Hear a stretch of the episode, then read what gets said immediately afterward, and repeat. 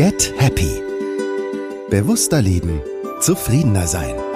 Von und mit Kati Kleff.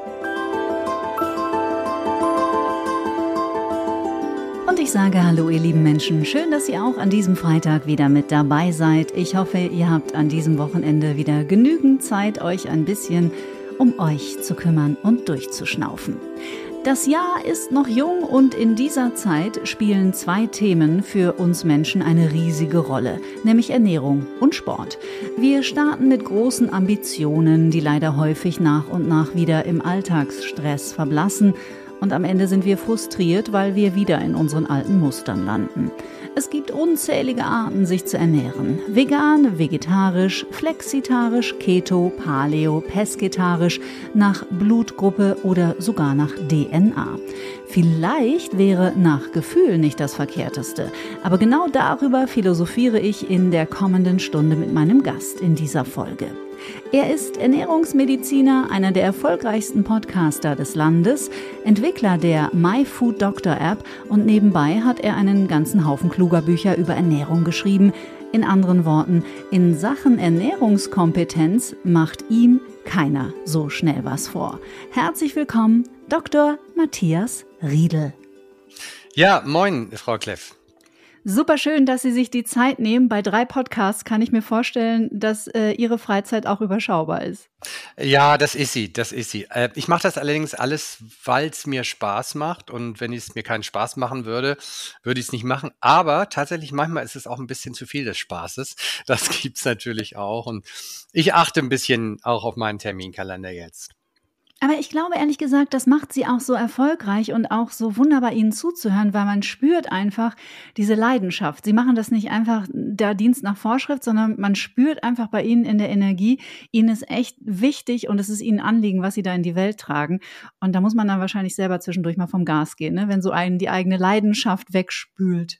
Ja, ich habe auch eben leider viele Ideen und das Problem, dass, dass wir gerade mit ähm, der Ernährung an einem Punkt stehen, wo man sagen kann, wir wussten noch nie, also so viel ähm, über die richtige Ernährung, aber diese Informationen sind nicht in der Breite bekannt mhm. und das sind die teilweise sogar eher in der Bevölkerung als viel weniger bei Krankenkassen oder auch bei Ärzten, so dass es derzeit tatsächlich wirklich viel, ich nenne es jetzt mal so ein bisschen übertrieben, Missionsarbeit gibt. Aber das, was wir wissen, müssen wir in die Breite bringen. Und äh, das macht mich manchmal ganz nervös, wie langsam das vonstatten geht und dass immer noch viele, sag ich mal, alte Mythen so herumgeistern, wo ich denke, oh nein, also das müssen wir jetzt ausräumen. Aber deshalb sind wir ja auch heute hier, dass wir über dies und das mal sprechen.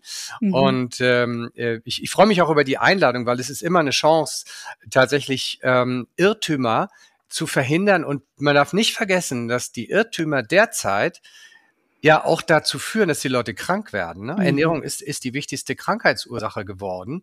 Und deshalb liegt mir das auch so am Herzen. Ich, ich finde das einfach schade, wenn Menschen krank werden, weil sie was nicht wussten. Das mhm. ist wirklich, also das ist doof. Mhm. Und das Gesundheitswesen hängt da ein bisschen hinterher?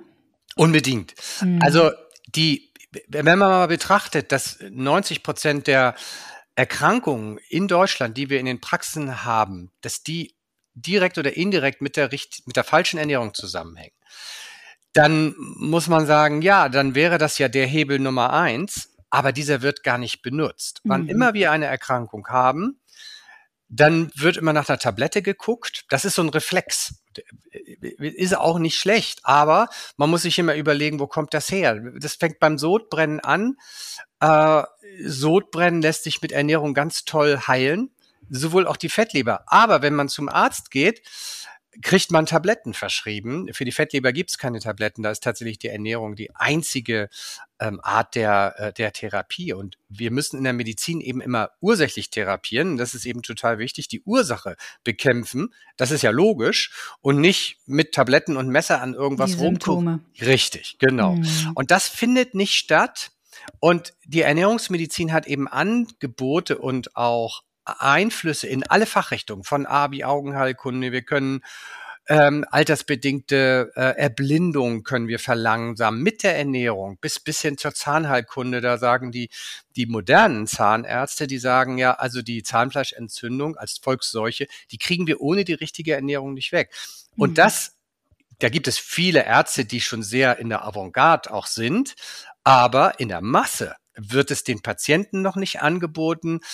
Gut, es ändert sich. Ich kriege manchmal Mails, da heißt es dann, ja, ich äh, empfehle meinen Hautpatienten ihren Podcast. Das ist dann mhm, schon gut. Mhm. Und, und die, die Ohren werden immer offener, offener, besonders auch bei den jüngeren Ärzten. Und die Bevölkerung ist auch total offen für sowas. Ich hatte jetzt mich bereitschlagen lassen in Hamburg in der Leishalle.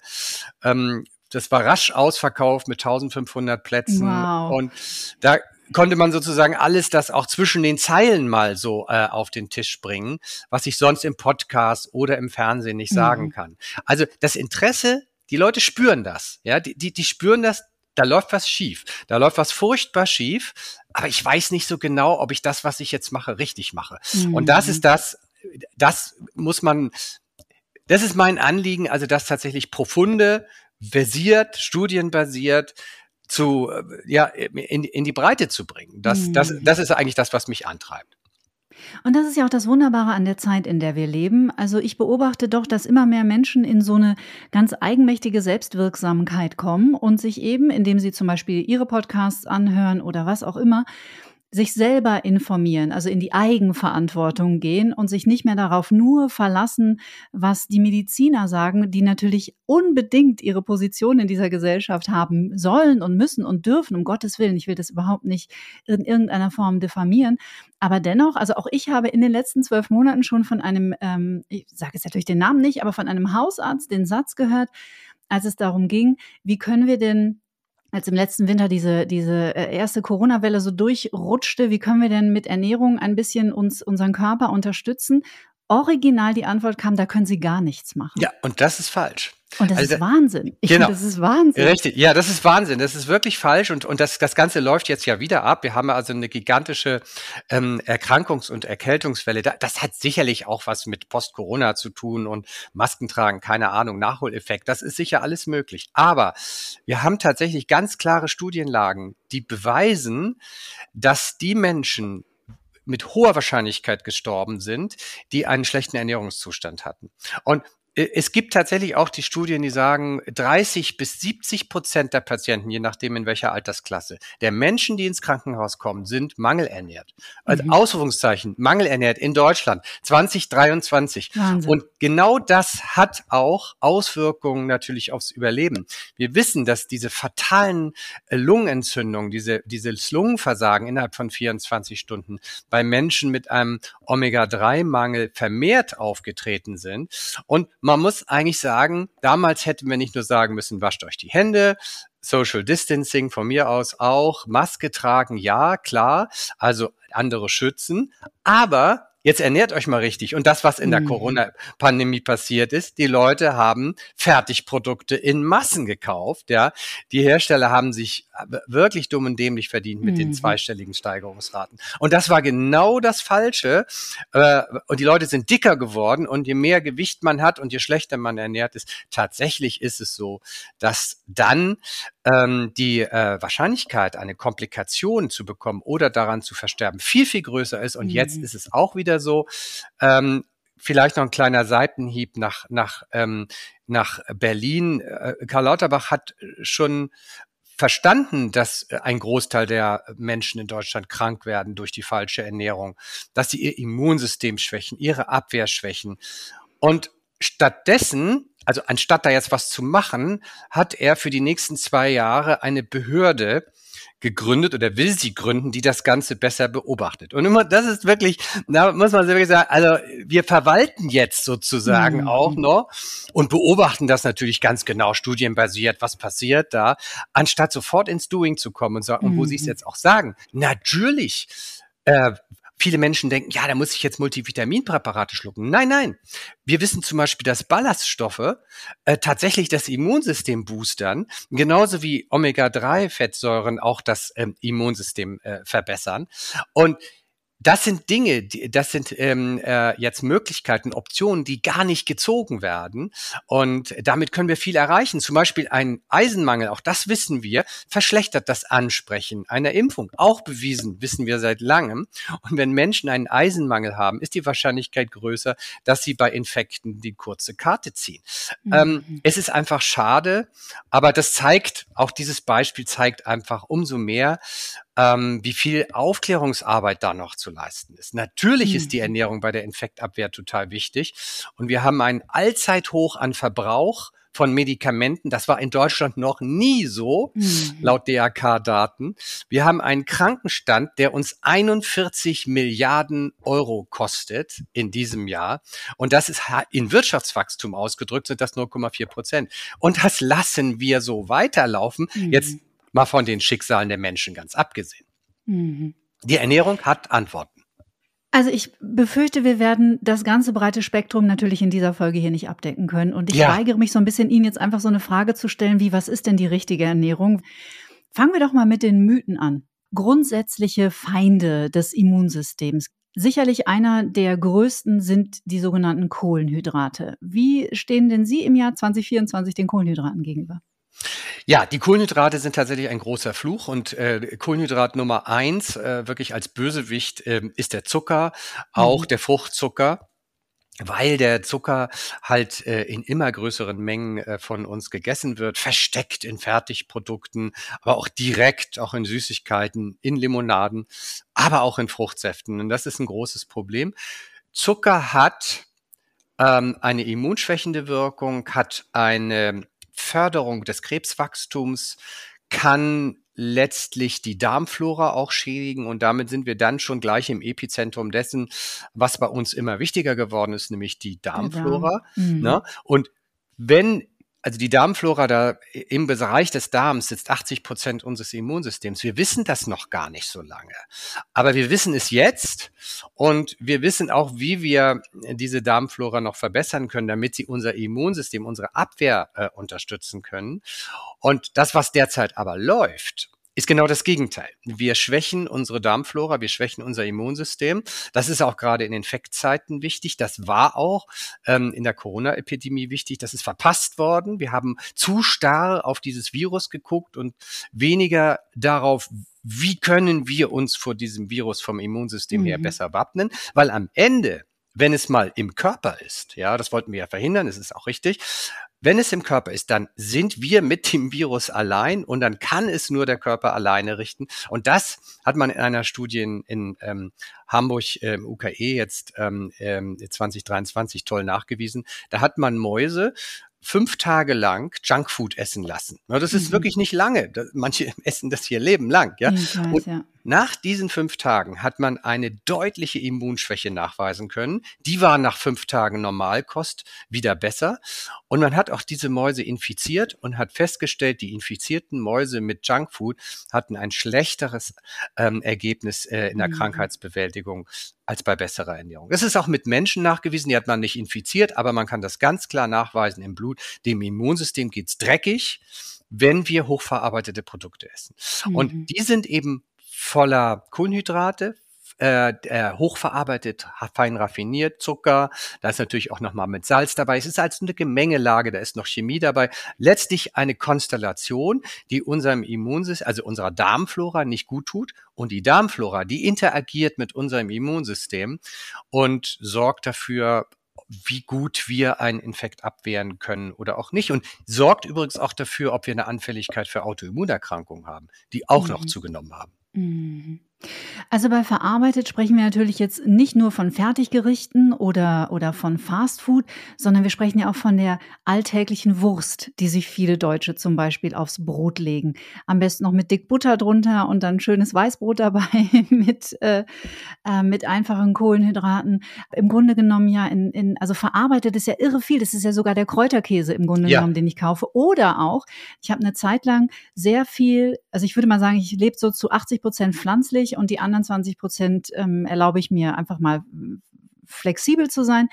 dann habe ich mich dabei erwischt, wie ich in den letzten Monaten einfach irrsinnig viel durch diese veganen Ersatzprodukte ersetzt habe. Mhm. Und irgendwann dachte ich, Ich bin mir nicht ganz sicher, ob das der richtige Weg ist, mhm. weil das kommt ja nur noch aus dem Labor. Mhm. Also auch das ist ja verarbeitet. Mhm. Ne? Mhm. Genau, das Problem ist, ähm, dass ähm, die hochverarbeiteten Produkte, wenn sie so im Regal stehen, man sieht es ihnen nicht so direkt an. Man muss tatsächlich das umdrehen.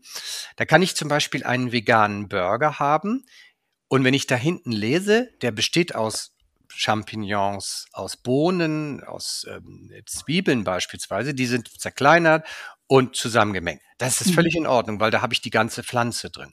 Wenn ich jetzt aber einen Burger habe, die sind meistens sehr viel teurer sogar, die bestehen aus isoliertem Erbsenprotein, aus Methylcellulose, das ist Kleister, aus viel Salz, ja, genau, genau, aus künstlichem Aroma, das ist Chemie, reine Chemie. Mm. Also wir, wir können äh, beispielsweise, ähm, wir können äh, eine Hühnersuppe herstellen mit einem Tropfen Hühnersuppenaroma. Da tun wir einen Hühnersuppenaroma in einen Liter kochendes Wasser und schon riecht der ganze Raum nach Hühnersuppe. Das, ernähr das ist natürlich ernährungsmäßig nix. Das ist nur Chemie. Und so ein Burger wird dann sozusagen mit reinem isolierten Protein von der Erbse oder von der Sojabohne, was auch immer, äh, zusammengemengt, zusammengehalten mit Kleister, gefärbt. Wenn wir Glück haben mit rote Beete-Konzentrat, das ist dann auch noch in Ordnung. Aber diese Konstellation belastet unsere Darmflora und stellt von der Ernährung her eine Mangelernährung dar. Wenn wir uns davon ernähren würden, würden wir sagen, okay, was ist da jetzt drin? Eiweiß, okay. Ballaststoffe? Nein. Spurenelemente, Vitamine? Kaum, ja. Mhm. Sekundäre Pflanzenstoffe? Null. Ja, das, was wir auch brauchen. Gesunde Fette, wenn wir Glück haben, wird Rapsöl reingemacht. Wenn wir Pech haben, kommt Palmöl rein, mhm. was Metastasen ausbreitend fördern wirken kann. Es wirkt nicht krebsfördernd, aber im Falle einer Krebserkrankung kann es die, das Wachstum von, genau. Mhm. So. Und dann muss man sagen, ist so ein Kunst. Sie sagten das. Es ist aus der Retorte. Das ist Retortenernährung, das ist Astronautenkost. Und diese Burger sind teils sehr, sehr, sehr teuer. Ähm, ich persönlich mag sie nicht. Äh, ich würde sie auch nicht essen. Aus meinem Team bei uns ähm, im Medikum Hamburg würde sie keiner essen, obwohl wir haben ein Drittel Veganer, ein Drittel sind Vegetarier und ein Drittel sind so wie Sie ähm, Flexitarier wie ich auch. Aber wir würden so etwas nie kaufen, weil es tatsächlich Retortennahrung ist äh, wir essen, äh, wenn dann Fertigprodukte, welche ohne Chemie, mit ganzen Pflanzen und ohne ähm, äh, Beimengung dabei. Und dieser Kleister mhm. beispielsweise, der schadet auch nochmal der Darmflora, das wissen wir auch. Und insofern haben Sie völlig recht. Wir können es erstmal nicht ansehen. Die Produkte kommen da sehr gut daher. Das, das gleiche gilt für eine Eiscreme. Sie haben eine Eiscreme, die ist vielleicht mit einem Emulgator versetzt äh, mit Karagen. Karagen bekommt der Darmflora auch nicht. Das haben wir in jeder handelsüblichen Sahne. Aber wir können auch Eiscreme kaufen ohne das. Also wir müssen im Detail gucken, was ist da drin. Das gleiche gilt für Schokolade. Ist dort Aroma drin? Ja, das ist Chemie. Also mhm. ein Tropfen macht die Schokolade ganz anders. Oder hat man auf Chemie, auf künstliches Aroma verzichtet und es ist echte Schokolade. Da müssen wir genau gucken und wir haben es in der Hand, weil der Verbraucherschutz in Deutschland ist so schlecht, dass äh, wir selber aber sagen können, ich lasse das im Regal stehen. Und mhm. irgendwann werden die Verbraucher sagen, hier, keine Chemie drin, ja, und dann kaufen wir das auch. Aber wir müssen äh, die ähm, Industrie dazu erziehen. Ich habe ja in der Ammoderation gesagt, ich frage mich, ob es nicht ein bisschen darum geht, vielleicht nach Intuition zu essen. Also dieses, äh, dieser Begriff intuitives Essen ist ja gerade äh, in aller Munde. Und ich bin irgendwann für mich so zu dem Schluss gekommen, ähm, ich glaube, es ist für mich auf jeden Fall besser, einfach eine ganz normale Scheibe Käse zu essen, im besten Fall ein Biokäse von einer guten Molkerei, als jetzt so eine vegane Alternative mir aufs Brot zu legen, wo die Zutatenliste einfach endlos lang ist. Ja, das, das kann ich unterstreichen. Es ist so, diese veganen Produkte sind ähm, im schlechtesten Fall hochverarbeitete Industrieware, bei der man minderwertiges Fett mit Kohlenhydraten verbindet. Das muss am Ende schmecken, deshalb kommt nochmal Aroma dazu. Und ich habe tatsächlich Produkte gesehen, also veganen Käse, der ohne Eiweiß. Und jetzt muss man sich noch mal überlegen, und es kommt dann auch in die, spielt dann auch mit da rein, was Sie sagten, äh, einmal intuitiv, komme ich sofort drauf, den Bogen kriege ich gleich. Mhm. Also, und. Lassen Sie sich Zeit. also, diese Mischung von Kohlenhydraten, und Fett. Das ist das, was im Tierversuch dazu führt, dass Ratten in wahren Fressrausch geraten. Wahnsinn. Also Kohlenhydrate und Fette in einer Mischung sind für uns tatsächlich Anreiz zu essen, Gleichzeitig sind es überhaupt die Dickmacher. Und das knüpft auch an die allererste Frage an, die sagten, wie ich zu Kohlenhydraten stehe. Das Problem ist, dass wir viel zu viele Kohlenhydrate essen. Kohlenhydrate sind nichts weiter als Brennmaterial. Und wer den ganzen Tag im Wald steht und Holz hackt, der kann auch viele Kohlenhydrate essen und auch die Sportler. Aber wenn ich den ganzen Tag im Büro sitze, dann verbrenne ich das nicht. Wo soll der Körper mit den Kohlenhydraten hin? Ins Fettgewebe, Punkt. Und das ist das Problem. Deshalb ist auch noch zusätzlich mh, hm, sind die Kohlenhydrate, diese über, der Überfluss an Kohlenhydraten uns auch noch der Dickmacher. Aber zurück also Nudeln, Reis, genau, Brot, Kartoffeln. Genau, genau. Ähm, das, genau das ist das. Und wenn ich jetzt dann auch noch zu veganen äh, Fertigprodukten greife, mit einem hohen Kohlenhydrat Kohlenhydratanteil, mit schlechten Fetten, dann tue ich meiner Gesundheit nichts Gutes. Mhm. Dann muss man einfach sagen, solche Lebensmittel fallen dann in die Kategorie minderwertig, ja, sind meistens auch noch teuer. Und wir haben leider in der Studienlage auch äh, den Hinweis darauf, dass solche Lebensmittel, also hochverarbeitete Produkte, jetzt nicht speziell vegane, aber alle hochverarbeiteten Produkte uns einfach kränker machen. Und zwar mhm. zeigt sich, dass je mehr man davon isst, desto höher das Herz-Kreislauf-Sterberisiko und je höher auch das Krebsrisiko. Und jetzt kommt es nochmal ganz hammerdicke. Wenn Mütter, die ein Kind in sich tragen, von solchen Fertigprodukten zu viel essen, wächst das Kind schlechter.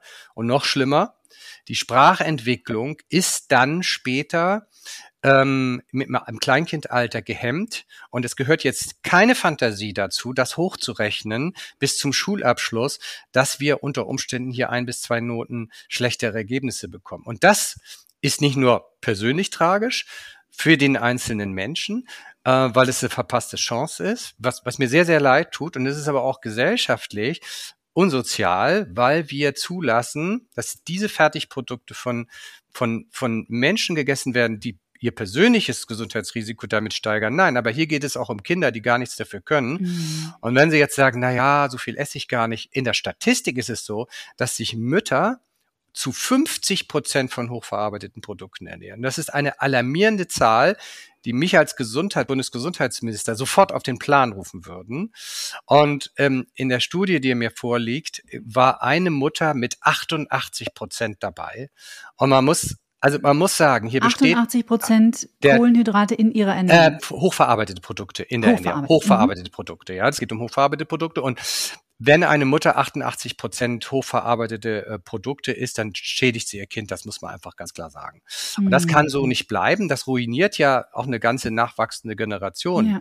Da müssen wir uns über PISA dann nachher auch gar keine Gedanken machen.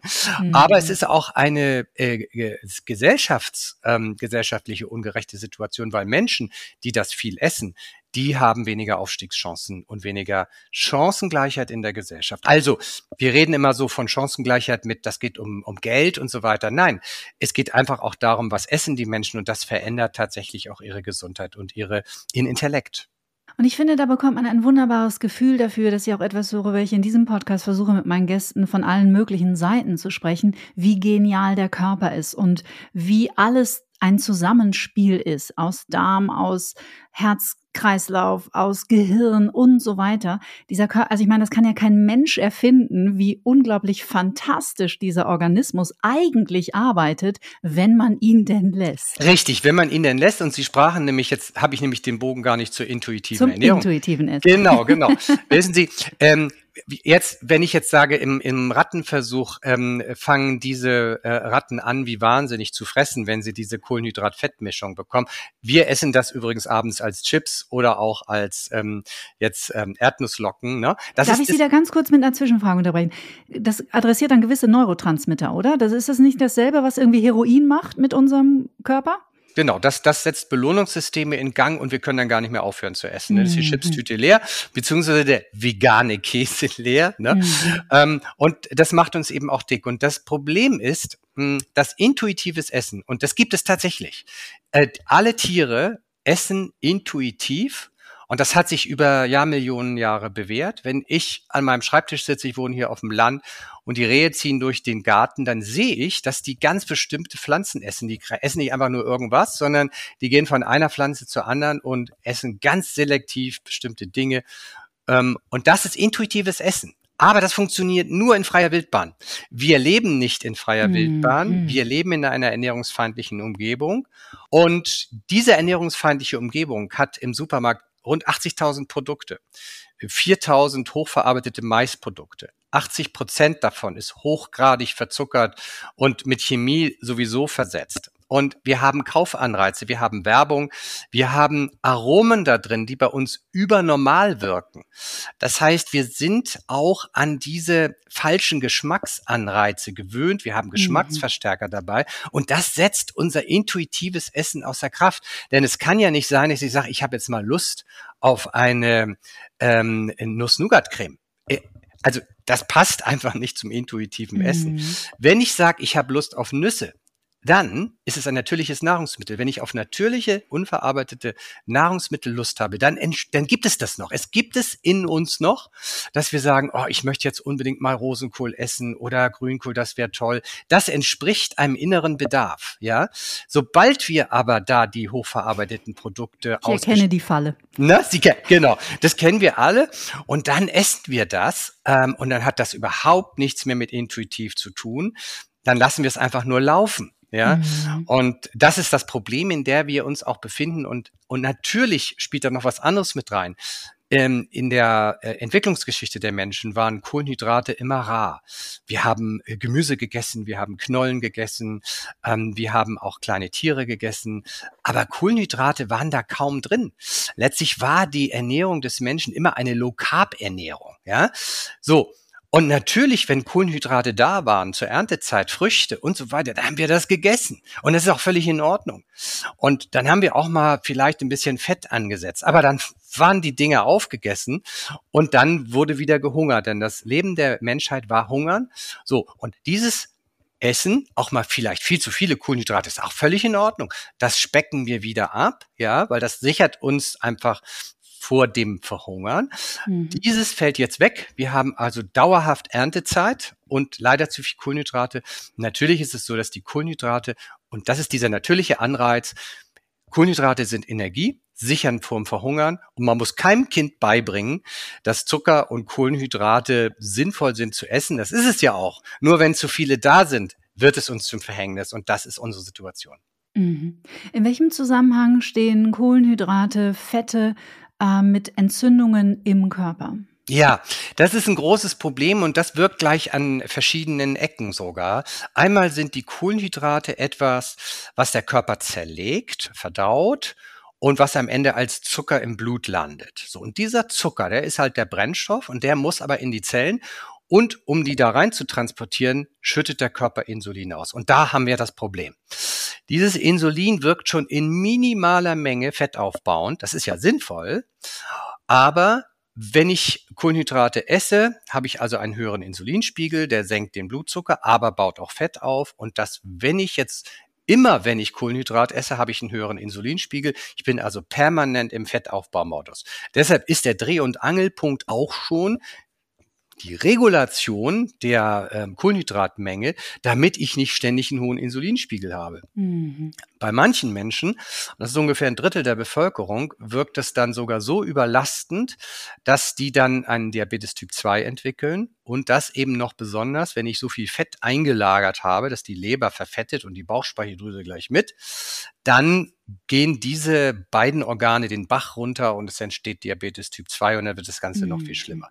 Dann kommt eben Übergewicht noch dazu und so. Und jetzt haben wir Folgendes. Wir haben die Kohlenhydrate selber, der Zucker wirkt entzündungsfördernd. Übergewicht selber mit mehr Bauchfett. Die Kohlenhydrate selber wirken im Darm störend auf die Darmflora. Auch das kann entzündungsfördernd wirken. So haben wir sozusagen von verschiedenen Ecken eine Entzündungsförderung und diese Entzündungsförderung wiederum fördert dann auch wieder die Entwicklung des Diabetes und Sie haben vorhin das schöne Bild gebraucht der Systeme. Wir haben im Körper verschiedene Systeme, die super miteinander funktionieren. Bringe ich ein System in Schieflage, beeinflusst das die anderen Systeme gleich mit. Und wenn ich denn dann Diabetes habe, dann habe ich eine erhöhte Entzündungsbereitschaft. Diese erhöhte Entzündungsbereitschaft fördert wiederum Krebswachstum und Arterienverkalkung, ja. Es geht sozusagen alles in Unordnung. Und das Problem ist dann, das sehen wir jetzt schon, lange Zeit war also der, der, die Haupttodesursache für Typ 2 Diabetes der Herzinfarkt und Schlaganfall. Mhm. Weil jetzt aber die Gewichtszunahme so explodiert ist, ist mittlerweile Haupttodesursache Krebs. Mhm. Und das mhm. entsteht, und jetzt haben wir zurück zum Kohlenhydraten, Übeltäter, Kohlenhydrate muss man sagen, im Dauerkonsum. Äh, und äh, das ähm, ist das Problem, das wir in Deutschland auch haben. Also wir haben mhm. viele Probleme, aber das ist eins der zentralen Probleme. Zwei Fragen. Gibt es Arten von Kohlenhydraten, die wir mit reinem Gewissen zu uns nehmen können? Zweitens, in welchem Verhältnis zum Rest der Ernährung? Ja, also ähm, die, die Deutsche Gesellschaft für Ernährung gibt das gerne immer so in Prozenten an, ne? 40 Prozent der Kalorienaufnahme. Da kann ja niemand was mit anfangen. Das ist, das ist was für, für Akademiker und für Buchhalter. Ja, also ich, ehrlich gesagt, weiß ich das auch nicht genau äh, in meinem Fall. Aber es ist einfach so, ähm, die Faustregel, die Kohlenhydrate sind zum Verbrennen da. Wenn ich viel Sport mache, dann muss ich auch viel Kartoffeln, Reis, Nudeln und Brot essen. Diese Kohlenhydratträger aber, Kartoffeln, Reis, Nudeln und äh, Brot, dann am besten immer in einer Vollkornvariante oder in einer, in einer ballaststoffreichen Variante. Also Vollkornreis, Vollkornbrot, Nudeln mit Ballaststoffen oder Gemüsenudeln, weil wir äh, damit das, äh, äh, den, den Blutzucker nicht so stark ansteigen lassen. Also die Vollkornvarianten lassen den Blutzucker langsamer ansteigen. Mhm. Wir sparen Insulin, sind weniger im Fettaufbaumodus. Das ist der eine Vorteil. Der andere Vorteil ist, wir nehmen in Deutschland, und das ist eine, ein Kernproblem, fast niemand nimmt die notwendige Ballaststoffmenge auf, ähm, was übrigens entzündungsfördernd wirkt. Also der Mangel von Ballaststoffen wirkt entzündungsfördernd und lebensverkürzend. Ballaststoffe wären vor allem im Gemüse. Genau, im Gemüse mhm. wären die drin, aber auch im Korn, ähm, aber auch in Nüssen sind die drin. Mhm. Und diese Ballaststoffe braucht das, ähm, äh, das Mikrobiom, also die brauchen die guten Bakterien, die leben davon. Ja, Punkt. Mhm. Wir, wir lassen die verhungern, wir lassen die guten Bakterien verhungern und wundern uns dann, dass wir krank werden, weil die schlechten Bakterien die Überhand nehmen und dass wir infektanfälliger werden, dass Krebs zunimmt und so weiter. Gut, also wenn wir Kohlenhydrate nehmen, dann nehmen wir am besten Kohlenhydrate mit einem hohen Ballaststoffanteil, das ist das eine. Aber wer sowieso Probleme mit dem Gewicht hat, wie drei Viertel der Bevölkerung, der sollte dann sagen, okay, also wenn ich jetzt an meinen Teller fülle, ähm, müssen die Kartoffeln unbedingt sein. Ähm, besser ist es, ich fülle den halben Teller voller Gemüse. Dann sind da auch Kohlenhydrate drin, völlig ausreichend. Und diese mhm. Kohlenhydrate müssen bloß mühsam verdaut werden und führen zu einem langsamen Blutzuckeranstieg. So, das ist der halbe Teller voller Gemüse. Dann muss noch ein bisschen Eiweißträger dabei sein, von mir aus auch Fleisch, Ei sein oder auch Fisch, ähm, ähm, Käse, was auch immer. Ähm, ähm, aber auch Gemüse kann sehr eiweißreich gestaltet sein, wie zum Beispiel Kohl ist auch eher eiweißreich. Das ist das, was sozusagen den Blutzucker nicht belastet und was Kohlenhydrate spart äh, und uns tatsächlich mit allem versorgt, was wir brauchen. Wer sich bewegt, der tut dann noch mal ein, zwei Kartoffeln da drauf. Und wir haben ja hier im Norden sehr viele Kartoffelliebhaber. Das, ich weiß nicht, das gibt's hier mhm. im Norden sehr viel. Ich liebe auch Kartoffeln. Ich weiß auch nicht warum. Ja, das ist so. Ne, es geht von Familie zu Familie. Meine Mutter war auch so. Ähm, und dann ist die Frage, ja, will ich niemandem verbieten, es gibt ja sowieso keine Verbote, dann nimm doch eine Kartoffel oder zwei oder drei, aber müssen es fünf sein. Die Frage mhm. muss man mhm. sich dann immer stellen, ja. Kann ich vielleicht diese Kartoffel austauschen gegen einen Löffel mehr Gemüse? Der Gesundheit kommt's zugute, ja, und es ist eine Frage, und es tut mir ja nicht weh. Ne? Also mhm. Also solche kleinen Entscheidungen sind es. Also das sind Kohlenhydrate, die für uns gut sind. Und ähm, klar, ich rede jetzt nicht von Süßigkeiten, ich rede nicht von Zucker, ich rede nicht von Kuchen und so weiter. Äh, das sind natürlich Kohlenhydrate, die schießen sofort ins Blut. Ähm, sorgen für eine riesen Insulinantwort, geht ins Fettgewebe und dann geht der Blutzucker wieder runter und dann haben wir das Gefühl, oh, der Kuchen war so lecker, mir ging es danach gut, jetzt esse ich noch einen, ne? weil der Blutzucker mhm. wieder unten ist. Klar. Und dann ist sie zugeschnappt, die Falle. Genau. Sie haben gerade schon gesagt, Proteinquellen dazu sind natürlich super, super wichtig. Und ich weiß von Menschen, also ich habe mich eine Zeit lang komplett vegan ernährt und dann hat meine Hausärztin, die auch Naturheilkunderin, festgestellt, mir fehlen also ohne Ende Proteine. Und ich glaube, das ist ein Problem, mit dem viele Menschen auch zu kämpfen haben, die jetzt vegetarisch äh, sich ernähren oder auch vegan. Roundabout, wie machen Sie es denn für sich persönlich? Wenn Sie sagen, Sie sind auch 20 Prozent oder einen gewissen Prozentanteil mhm. Flexitarier, wie viel Fleisch essen Sie denn so in der Woche? Also in der Woche esse ich vielleicht 100, vielleicht 150 Gramm. Manchmal sind es auch 200 Gramm. Also auch recht wenig, ne? Das ist ja nicht viel. Das ist ja ein Hähnchenbrustfilet, ein kleines. Genau. Also äh, ich, ich nehme, wenn ich im Restaurant bin, äh, teile ich mir mit meiner Frau äh, ein Fleischgericht. Wir nehmen ein vegetarisches und ein Fleischgericht und dann wird ein bisschen ausgetauscht. Mhm. Ähm, und äh, auch so nehmen wir kleine Portionen. Ich kaufe auch ähm, Bioware und dann ist es eh schon sehr teuer und wir brauchen halt nicht so viel Fleisch für das, was Fleisch uns liefert, nämlich Vitamin B12 und auch Zink und Selen und äh, äh, Jod äh, beispielsweise auch bei Fisch. Äh, da brauchen wir nicht so viel. Äh, ich versuche als Faustregel das so zu machen, wann immer ich eine Möglichkeit habe, ein leckeres veganes Gericht zu essen, esse ich's. Mhm. Und ähm, wenn ich dann so zwei, drei Tage mich überwiegend pflanzlich ernährt habe, dann darf es auch schon mal was anderes sein. Es geht ja nicht um die starre Linie. Deshalb ist äh, absolut ja. ne, Veganismus verkauft sich ja auch so schlecht, weil es ist nicht die Frage, entweder bist du Veganer oder oder du isst einfach wie alle schlecht, ja, sondern es, es geht darum, wir, wir brauchen mehr Veganes in unserem Leben, ja, mehr Vegetarisches möchte ich vielleicht noch ein bisschen aufweiten und wir müssen weg von der Polarisierung, äh, wozu wir ja in Deutschland äh, neigen, ne? Ähm, Leider ist das so. Schublade ja. auf, Schublade mhm. zu, ja, und, und das tut dem einfach nicht gut, weil, weil dann so manche, ich, Fleisch ist mein Gemüseesser, sagen, ja, nee, also komm, also vegan, also hör mir auf, ne? Jetzt erst recht. Genau, jetzt erst recht, genau, genau, den zeige ich's. So, und, und darum geht es ja gar nicht. Man schadet ja auch seiner Gesundheit. Es geht darum, in, in kleinen Schritten, zu großen Schritten sind wir in der Verhaltensänderung als, als Menschen sowieso gar nicht in der Lage. Also das, das schaffen ganz wenige. Und deshalb sind wir eher die, die, die Menschen, äh, also die Lebewesen der kleinen Schritte. Weil es uns, sobald es die Lebensqualität anknackst, machen wir dicht. Ja, das ist, das ist ja die, das ist ja die Falle der Diäten. Da war das dann ja, du darfst nicht, du darfst nicht, du darfst nicht. Das hält man ein, zwei Monate durch und dann macht man man eine Sünde, noch eine Sünde und sagt, oh, ich schaff's nicht. Und dann läuft alles wieder wie bisher. Deshalb ein bisschen mhm. weniger Fleisch, Menge reduzieren, nicht so häufig, Wurstwaren sowieso nur als Delikatesse genießen und nicht jeden Tag auf dem Brot, weil dafür ist es eigentlich auch nicht gedacht gewesen. Ja, da sind die Menschen in Deutschland äh, natürlich sehr bockig, ne? Weil wir sind ja alle, gut, ich glaube, bei der jüngeren Generation jetzt ist das anders. Die sind vielleicht nicht mehr so konfiguriert auf Brot mit Wurst und Käse. Mhm. Aber das war ja, also Abendbrot, ich bin in den 70ern geboren, das war bei uns gang und gäbe, jeden Abend Abendbrot zu essen. Mhm. Ne? Wenn wir dann morgens Brot haben und abends Abendbrot mhm. nochmal wieder, dann haben wir eine jede Menge Brot und da, da kommt nochmal hinzu, dass das Brot in Deutschland zum Teil, je nachdem, wo ich es kaufe, auch sehr salzreich ist und dann bin ich schon über dem Salzlevel und, und das ist wieder noch ein neues Fass, ja, das Salzfass beispielsweise, weil auch das tut dem Immunsystem nicht gut. Es steigert den Blutdruck und die Übermenge an Salz, die wir zu uns nehmen, verkürzt tatsächlich auch das Leben. Ob man Bluthochdruck hat oder nicht, das ist in neuen Studien auch nachgewiesen.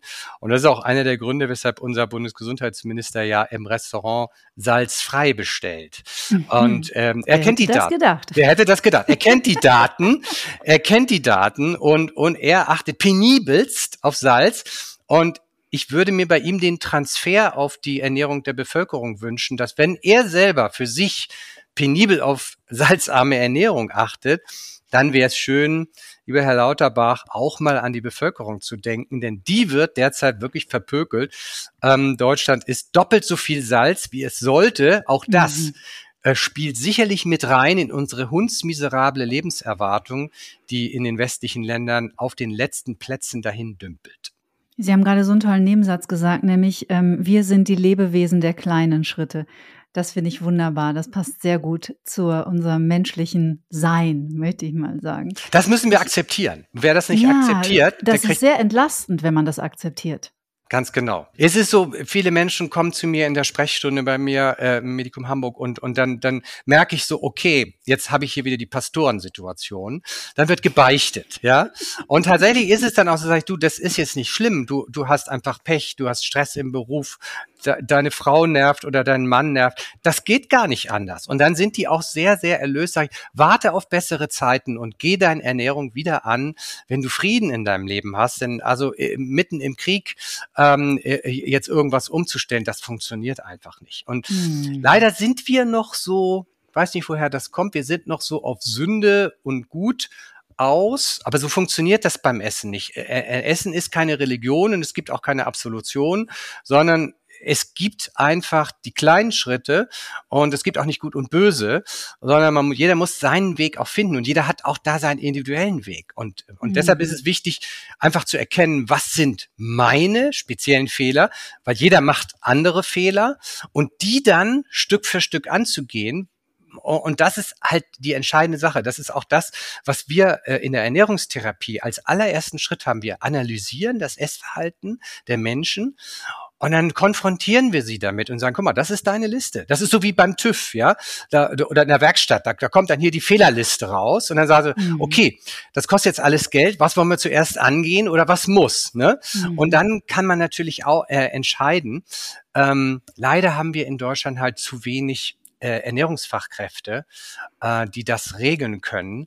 Und deshalb, Sie haben das am Anfang gesagt, und deshalb haben wir auch die My Food Doctor App entwickelt, wo jeder seine Ernährung eingeben kann in die App und dann wird die fachlich analysiert und dann gibt's da auch die Liste und auch am Ende eines jeden Tages sozusagen ein Resümee. Guck mal, das hast du an Gemüse gegessen, null Prozent, ja. Mhm. Also Ziel wäre 100, äh, 200, 300, 500, ideal, ja.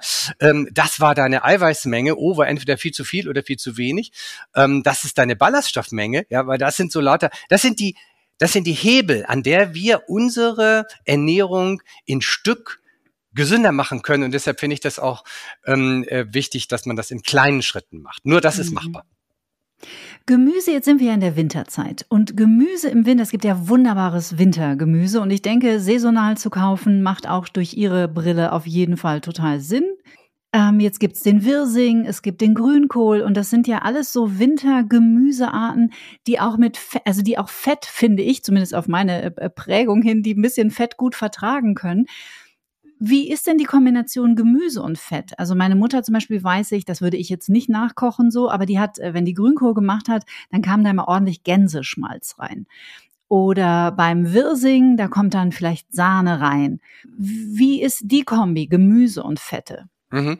Ja, also wir haben im Gemüse ja äh, viele äh, fettlösliche Vitamine. Die sind tatsächlich mit einer äh, ordentlichen Menge Fett besser aufnehmbar. Das ist so.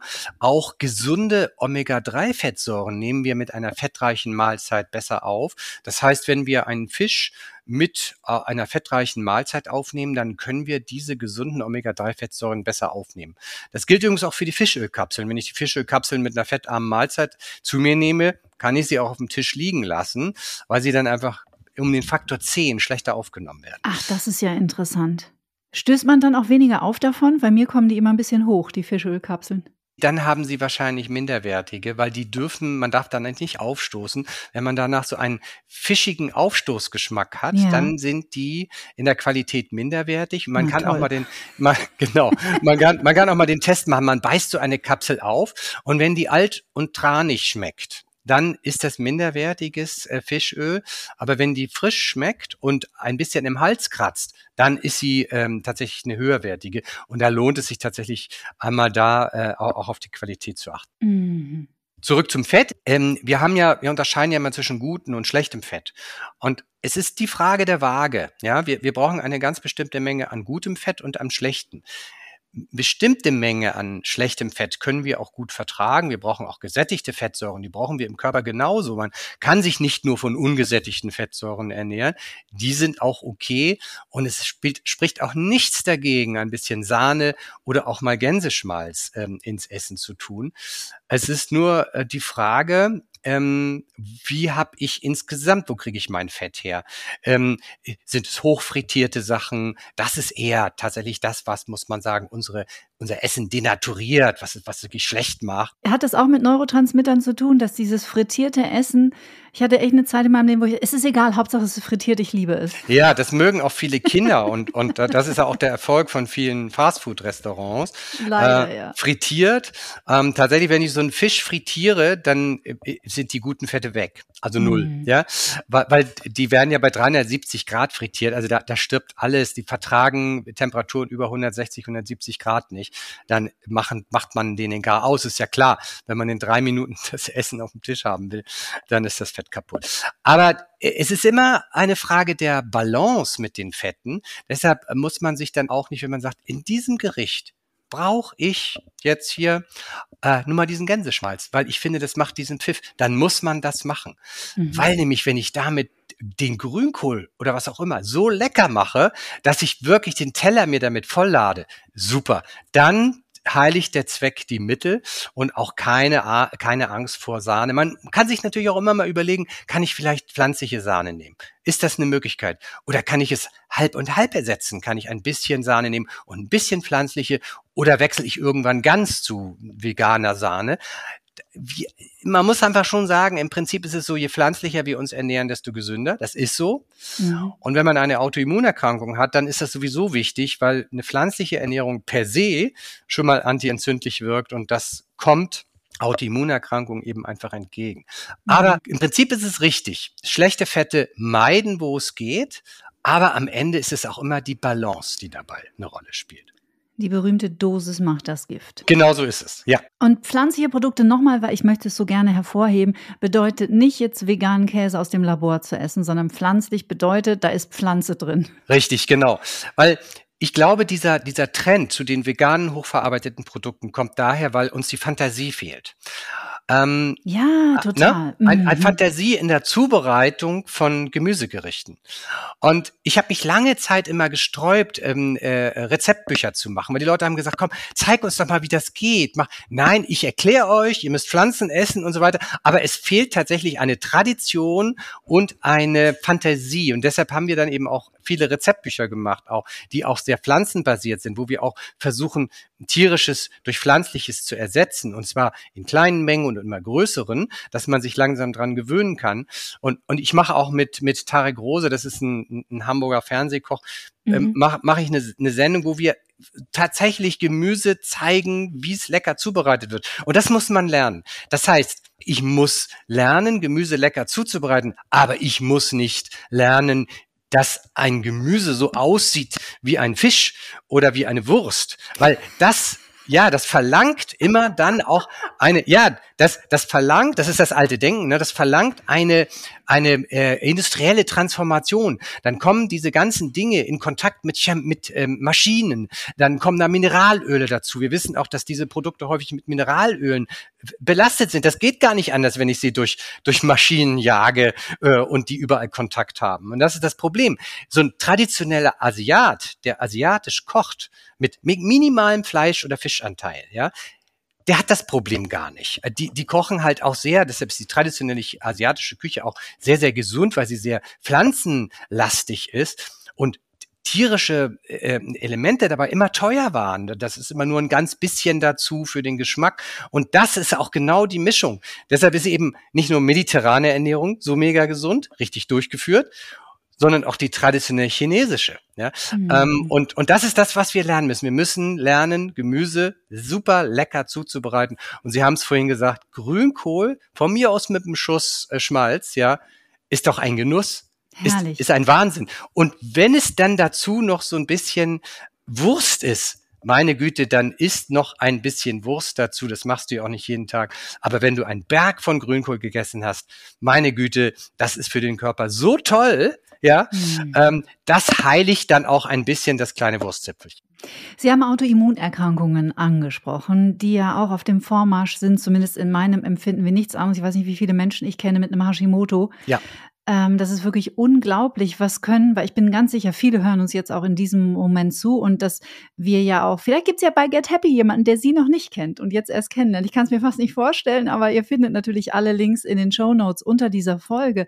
Was können Menschen mit Autoimmunerkrankungen, worauf können die ab sofort in ihrem Leben achten, um diese Entzündungswerte im Körper ein bisschen nach unten zu korrigieren? Ja, also erschreckend ist tatsächlich, wie Sie auch sagen, ähm, äh, äh, auch in meinem Bekanntenkreis hat das so dermaßen zugenommen. Und ja. es, es, geht nicht nur um eine Autoimmunerkrankung.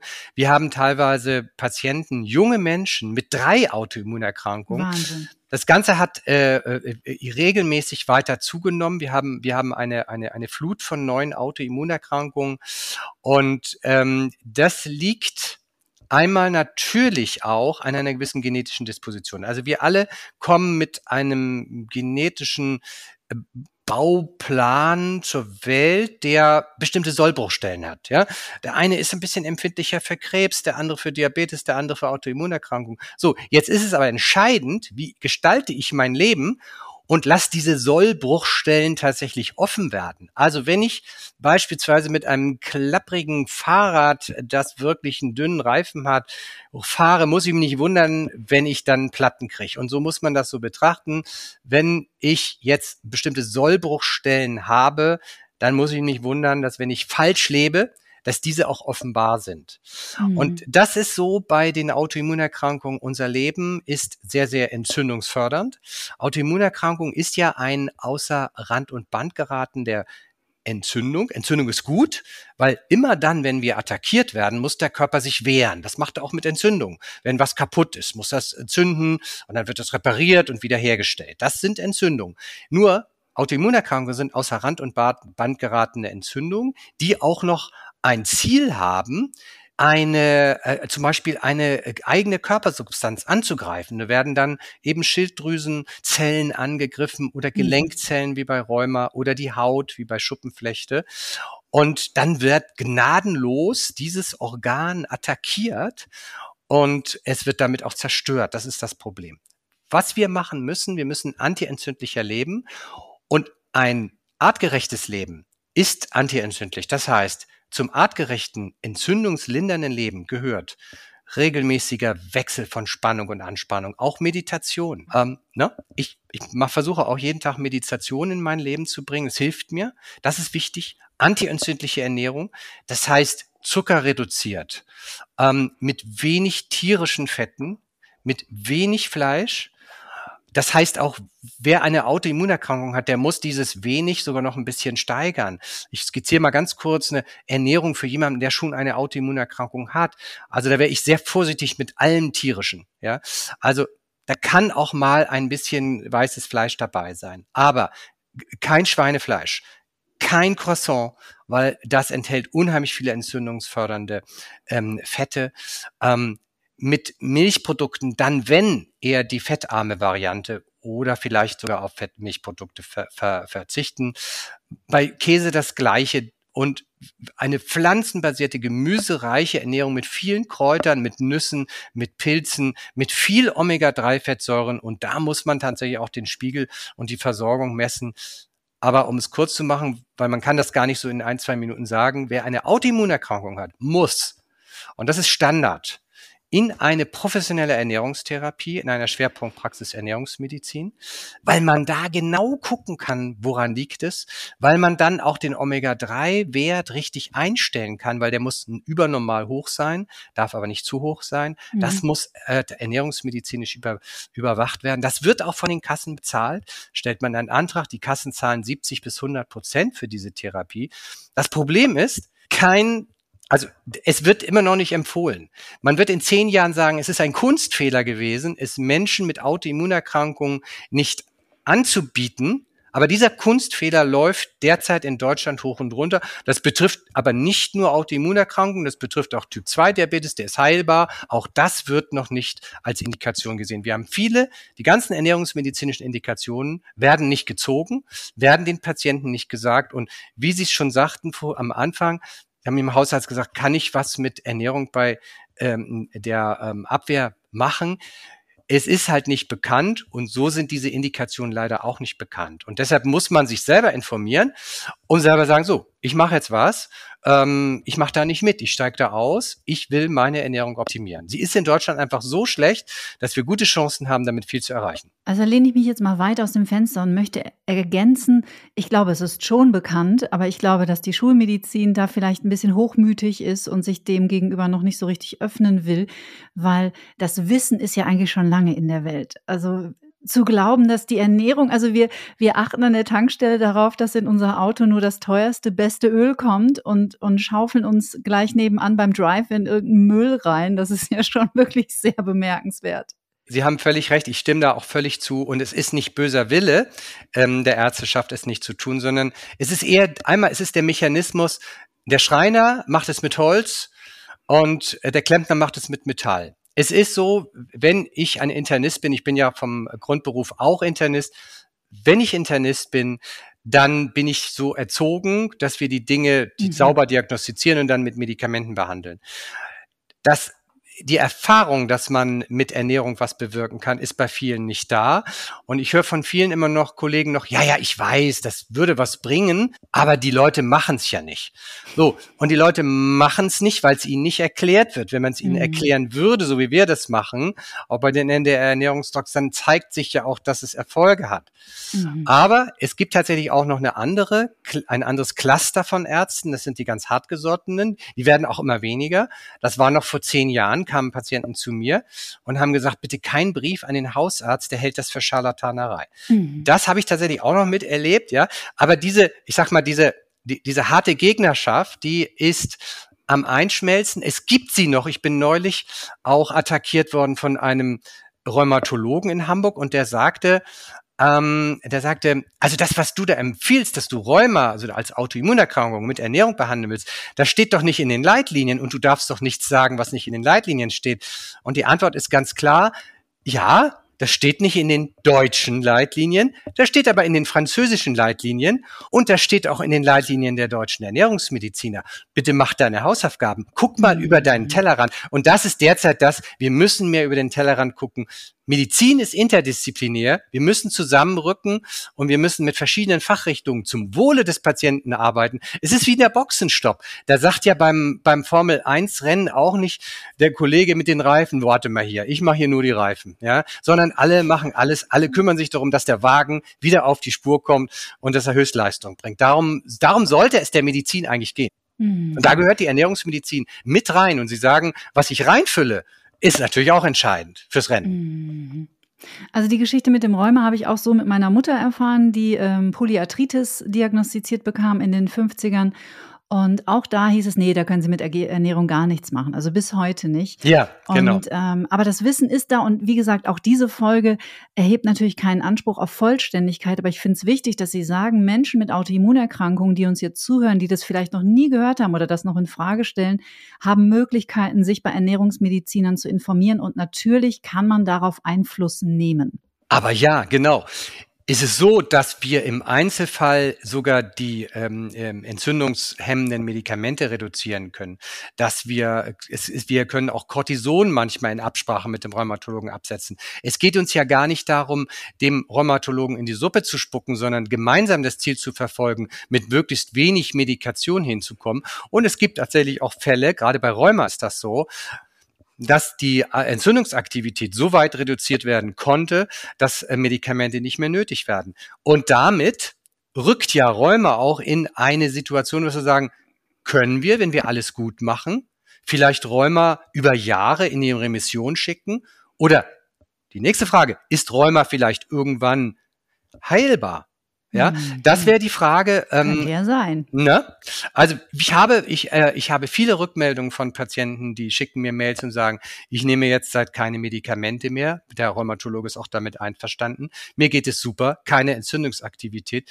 Bitte weiter so. Ne? Wenn man dann natürlich wieder schlecht ist, dann kann es auch wieder kommen.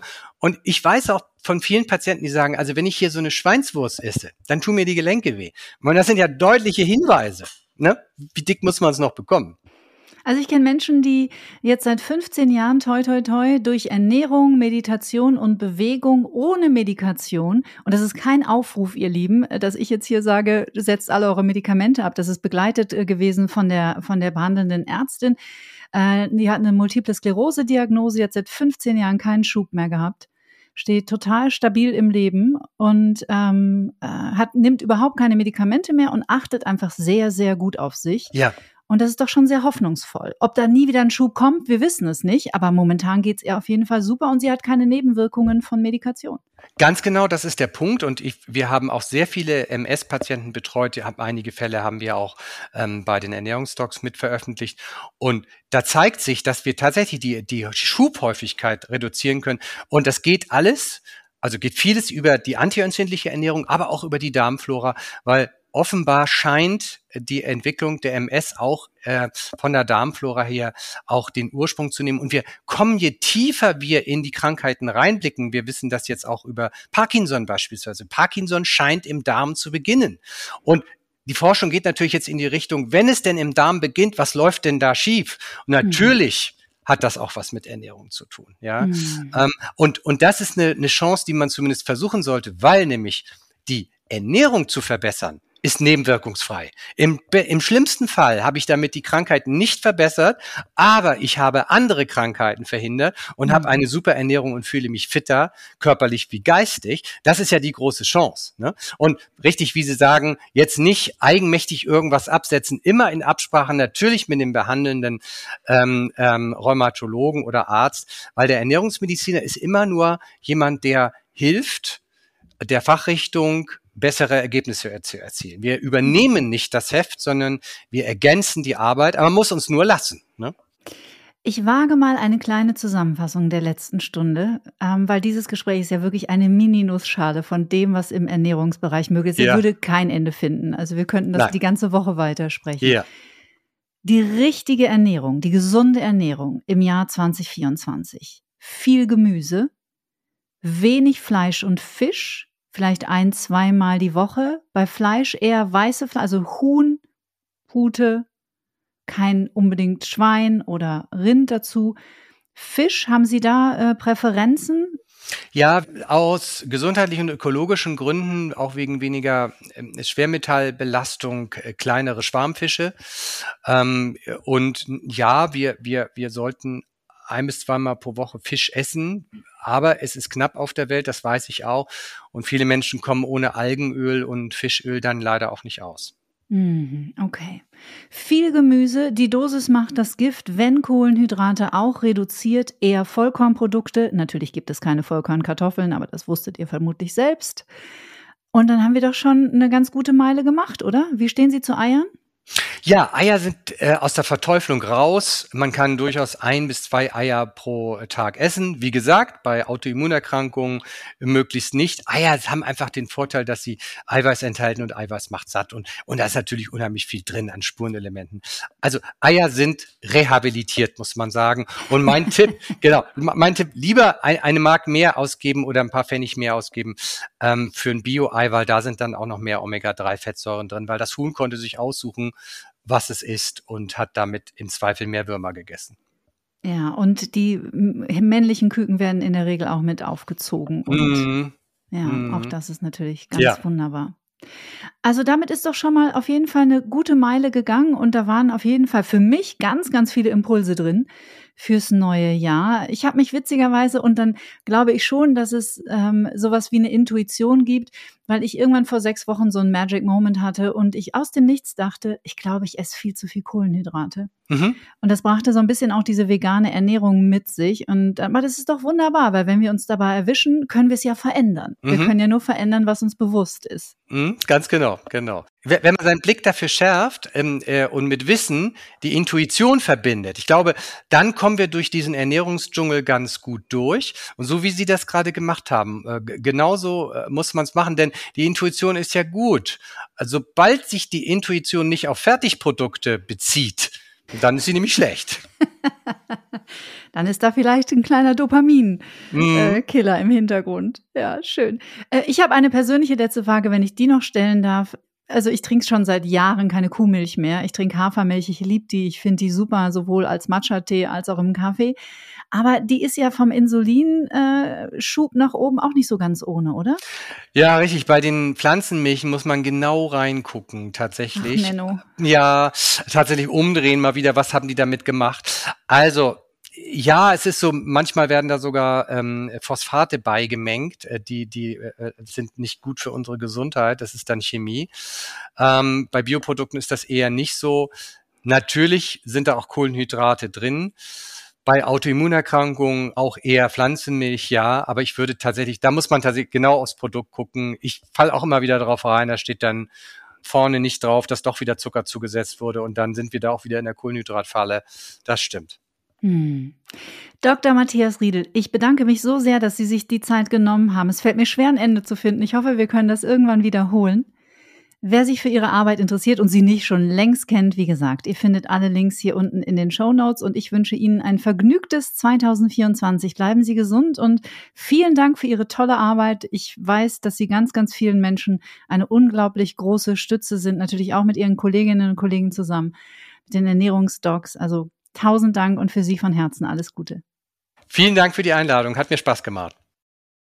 Und mein größter Dank gilt zum Schluss natürlich wie immer euch, ihr Lieben, dass ihr diesen Podcast hört und dass ihr diesen Podcast auch 2024 weiterhin in die Welt schickt. Ich hoffe, auch in dieser Folge waren jede Menge wertvolle Impulse und Inspirationen für euch dabei. Wenn ihr Lust habt, dann schaut doch mal auf meiner Website vorbei, denn in diesem Frühjahr werde ich wieder Präsenzseminare geben und es gibt noch ein paar Plätze. Und wer weiß, vielleicht lernen wir uns ja dann in ein paar Wochen schon persönlich kennen. Alle Infos zu Dr. Matthias Riedel findet ihr wie angekündigt in den Show Notes unter dieser Folge und er ist übrigens auch in diesem Frühjahr live auf Tour. Das heißt, ihr könnt ihn auch mal so richtig in Farbe erleben auf der Bühne und ich bin sicher auch da gibt es noch jede Menge tolle neue Inspirationen für euch. Wir hören uns wieder am nächsten Freitag. Bleibt bis dahin wie immer gesund, bleibt zuversichtlich und stets neugierig. Alles Liebe für euch. Tschüss. Get Happy. Bewusster leben. Zufriedener sein. Von und mit Kati Kleff.